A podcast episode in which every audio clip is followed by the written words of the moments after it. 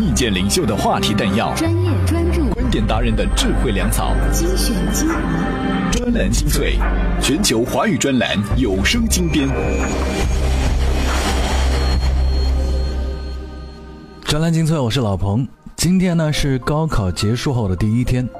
高考这个词对于历代中国人来说都充满了特殊的情感，因为它曾经中断过，又曾经恢复过。对于五零后们来说，高考最靠命运；对六零后来说，高考最是一种煎熬；七零后面对高考是一种忐忑；八零后面对高考则是他们的青春；九零后面对的高考最不屑。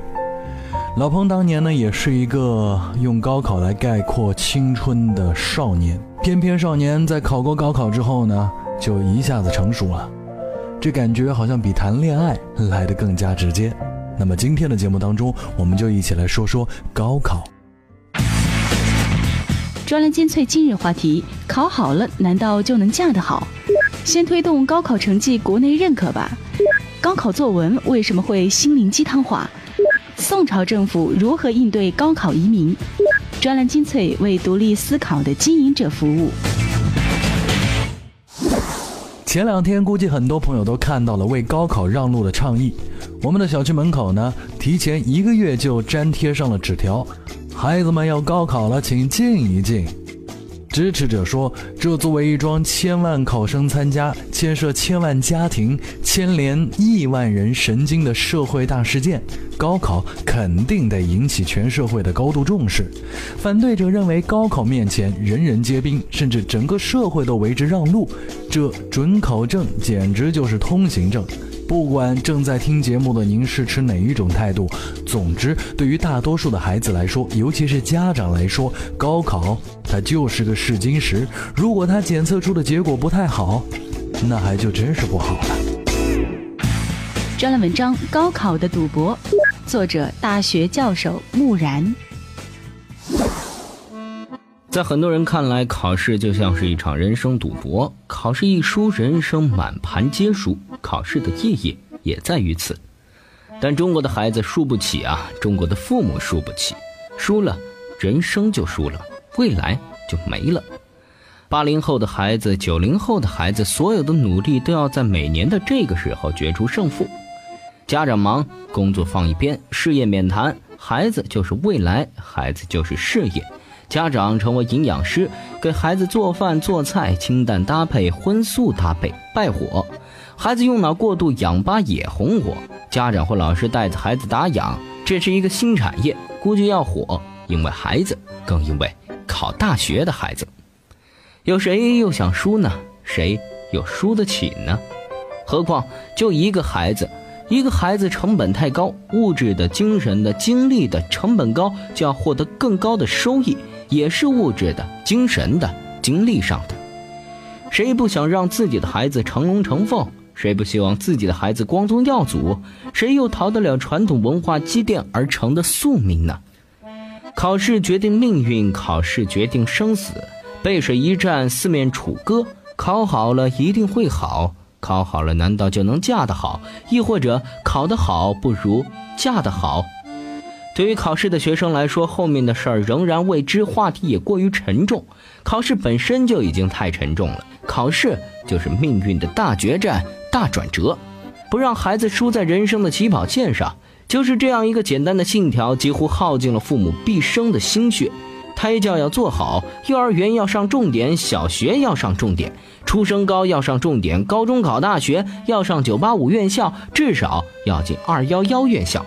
进不了二幺幺，也要选一个好专业。如果选不了好专业，那么所有从胎教开始的努力就前功尽弃，所有的心血就付诸东流了。为此，孩子在哪上学，家长就在哪买房。重点小学、初中、高中边上的房价都高。孩子带动了房地产，有重点学校的地方，房地产就红红火火。从胎教到大学是命运的链条，任何一个链条断了，命运本身也就断了。在考试的每一个链条上，孩子和父母都在拼死抗争，尤其那些在工作中失意的父母，他们把自己的不成功转化为要求孩子成功的期待上。而为了考试而考试，孩子成了教育的工具。也许，是到了反思考试制度的时候了。所以说啊。高考还真是个沉重的话题，您看吧，它牵涉了这家庭教育、独生子女政策、房地产经济和氧吧等新兴产业，还引发了一些争论。譬如，孩子更重要还是事业更重要？考好了难道就能嫁得好？孩子应该去实现父母的梦想吗？归根结底，就如同木然教授所说的，这都是现今高考制度带来的病。忽略掉这些病，高考对于落后山区的贫穷孩子来说，它就是一场赌。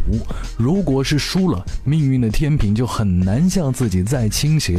即便是现在的高考有很多的特长加分、高考移民以及其他一些，可能是主要由于经济水平差异所带来的不公平，但对于农村的孩子和家长来说，这样的事情。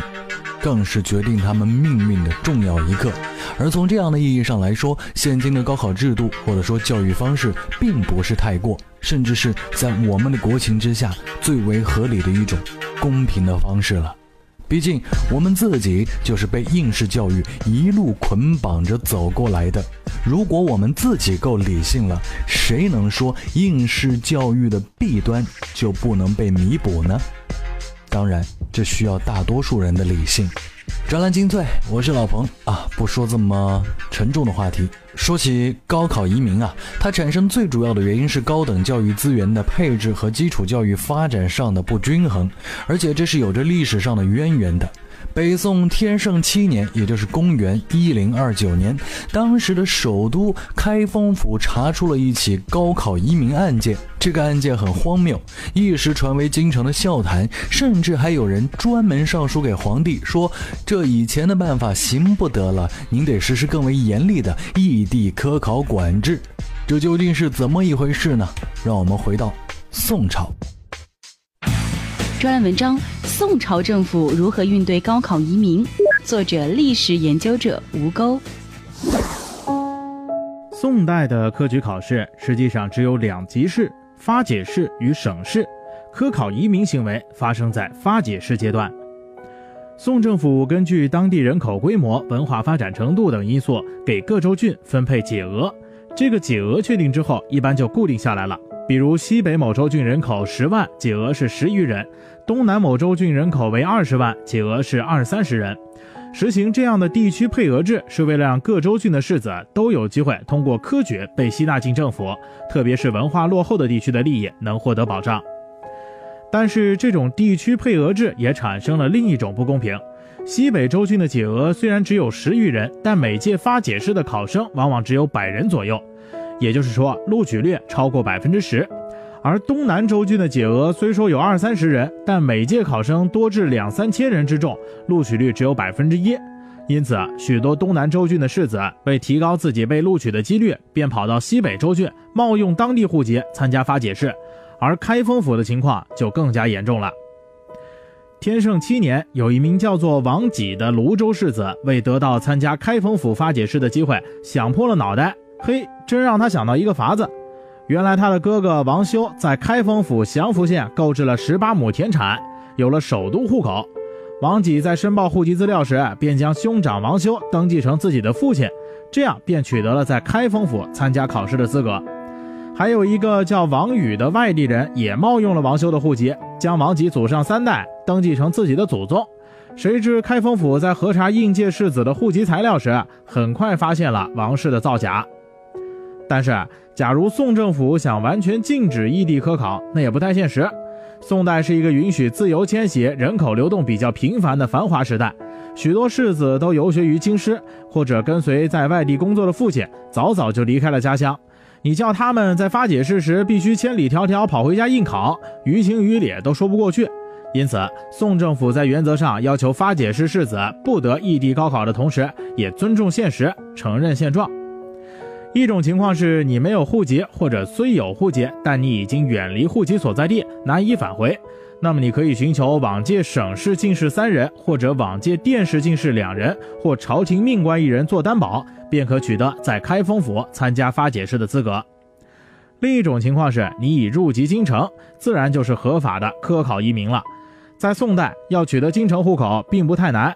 只要你在开封府购置有田产，这意味着你要向开封府缴纳二税，开封府要给你编户，便可以取得京师户籍。王己冒籍事件暴露后，宋政府收紧了科考移民政策，要求必须取得京城户口七年并长居于此的世子才有资质参加开封府的发解试。还有一种情况，即使你在开封府并无产业，但父祖的坟墓在那里，也可视同已取得京城户籍。宋朝政府对科考移民的有限放开，也让不少世子有了机会钻政策空子。但尽管如此，我们还得承认。宋政府从北宋初期严禁异地科考，到后来有限度的承认科考移民，毕竟顺应了社会发展的趋势。听完了这则宋朝的高考移民啊，说白了就是世子冒籍参加科举考试。当然，将科举比附成高考并不是很恰当，因为科举是国家录取政务官员的制度，而高考只是高校录取新生的全国统一考试。不过，这倒是可以让人一下子就明白冒籍科考到底是怎么回事了。专栏精粹，我是老彭，在节目当中也提醒大家，喜欢我们的节目，请关注我们的微信公众号“充电时间”。顾名思义，在这个微信公众号里面，除了咱们的专栏精粹节目之外，还有很多精彩的，能够帮助各位把空闲时间用听的方式利用起来的节目。那今天节目除了说高考之外呢，也请大家关注一下我们在公众号当中的 U 盘式赞助，里面还是有不少便宜可以占的。当然，最重要的是您喜欢我们的节目，愿意赞助我们。继续来说说科举时代，在那个时代还有一样东西也很有对比性，这就是作文题目。每年高考完了之后，作文题目最能引来热议。除了人人都能说上几句之外，还有一个非常重要的原因，就是高考作文题目心灵鸡汤化。譬如说今年的题目“蝴蝶翅膀颜色”“老实与聪明”“路”“等待”“感知自然”等等，一凑上去就是一股浓浓的鸡汤味儿。估计大家早就已经见惯不怪了。专栏文章：高考作文为什么会心灵鸡汤化？作者：上海金融与法律研究院研究员刘元举。不妨看看其他国家的高考作文题目。法国高考作文分为文科、经济社会科与理科三大类，每一科都有三个题目，考生可选其中一个进行写作。二零一四年的文科考生试题为：一、艺术作品能培养我们的感知力和领悟力吗？二，我们是否应该为获得幸福而穷尽一切手段？三，阐释哲学家卡尔波普尔一九七二年著作《客观知识：一个进化论的研究》中的选段。社会经济科考生试题为：一，拥有选择权是否就意味着自由？二，为什么人需要寻求认识自己？三，阐释政治理论家汉娜阿伦特一九五八年著作《人的境况》中的选段。理科考试试题为：一。人活着是为了幸福吗？二、艺术家是否是他个人作品的主宰者？三、阐释笛卡尔一六二八年著作《指导心智的规则》中的选段。作文题目涉及到哲学、科学、政治，是法国高考作文的常态。不过，毫无疑问，完成这些题目，哪怕是粗浅的写作，所需要的思辨与知识广度都显然大过中国的高中生。再来看看美国的情况。美国 SAT 作文题目一贯的风格如：每一个成就是否会带来新的挑战？当人们保持中立或公平时，他们是否能更好地观察、发现和做出决定？我们是否因为过于担心他人的观点而无法看清事实的真相？如果说每年中国高考作文题目都会掀起一阵仿写热的话，那么，不管是轻科举试题，还是法国与美国的高考作文题目，其难度与深度已经使得一般的社会舆论不能把仿写当作游戏。他们的高考作文题目已经脱离了娱乐性。这反过来说，就是中国的高考作文题目具有娱乐性，而这种娱乐性来源于高考作文的心灵鸡汤化。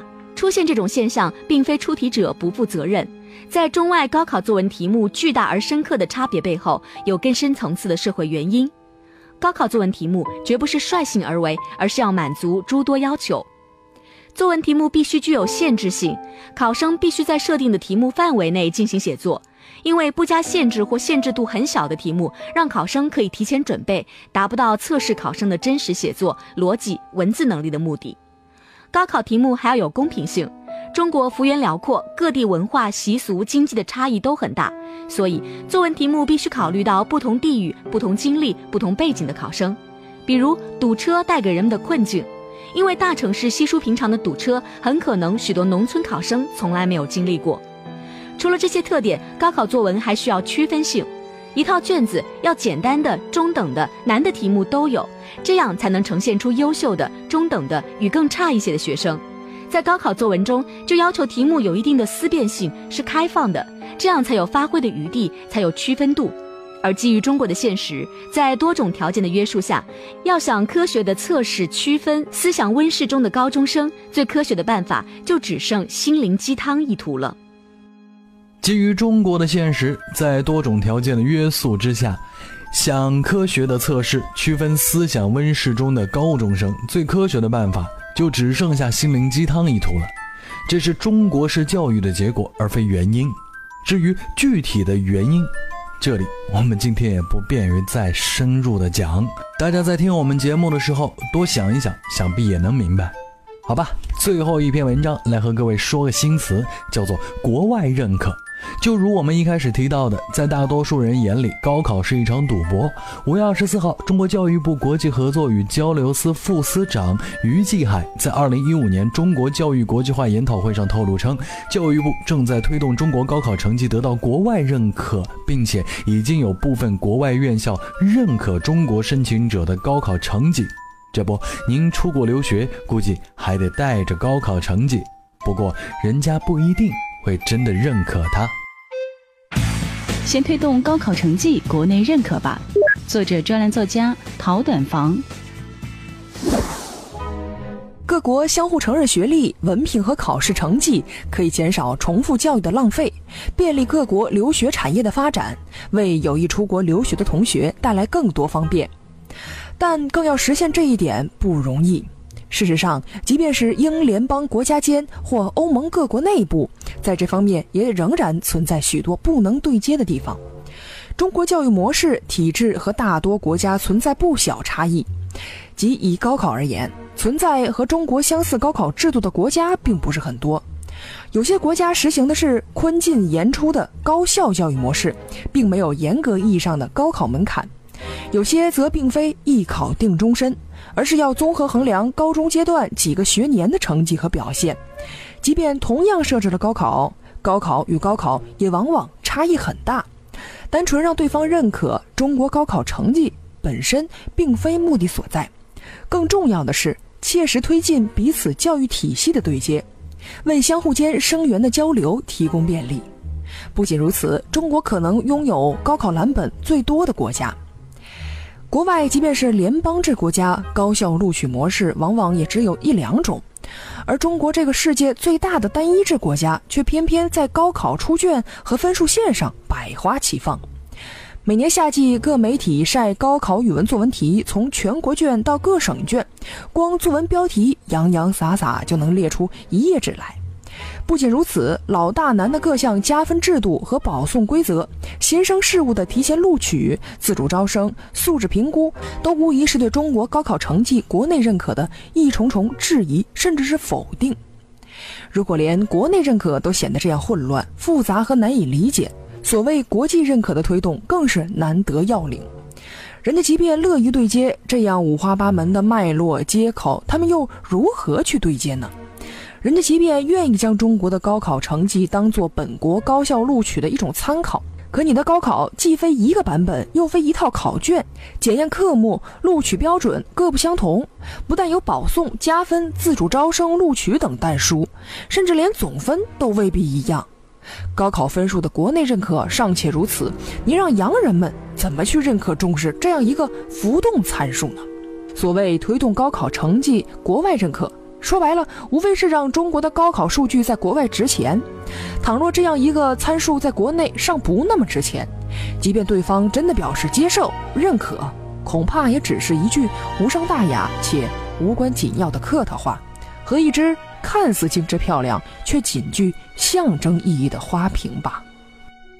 不管怎么样，如果有一天高考分数，尤其是历年的高考分数，可以得到国外院校的认可，那说不定我们可以拿着当年的成绩去国外上个学。当然，这只是张眼望天的假想象罢了。专栏精粹，我是老彭。节目当中最后一次提醒大家，不要忘了咱们说好的 U 盘式赞助，去我们的微信公众号里面看看吧，搜索“充电时间”就可以了。咱们下期再会。Never say never. never, never. Never,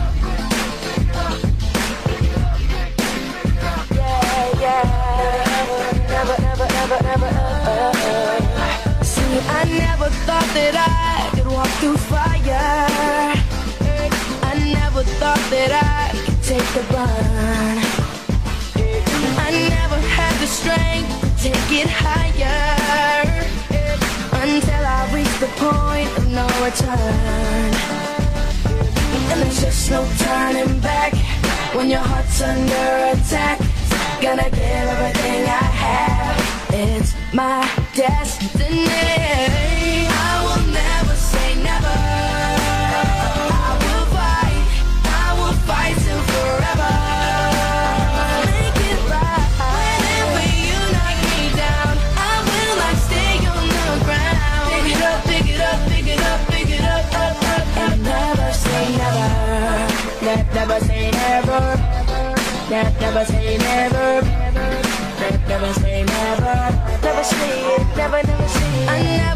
That I could feel this power. I never thought that I could feel this free.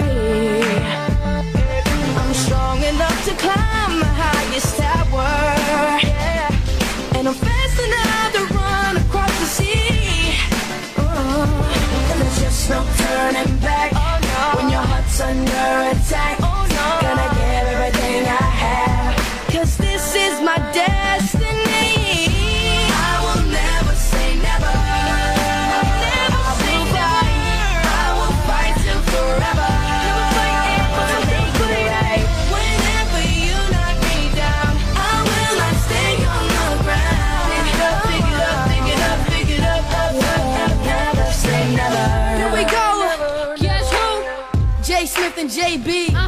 got you, little bro. I can handle him. Hold up. I I can handle him. Now he's bigger than me, taller than me, and he's older than me and stronger than me. And his arms a little bit longer than me, but he ain't on a JB song with me. I be trying to chill, they be trying to side with a thrill. No pun intended, was raised by the power of will. Like Luke with the force, if push comes to shove, like Kobe in the force, ice water, let blood go. Try to be the best, and yes, with the fires, like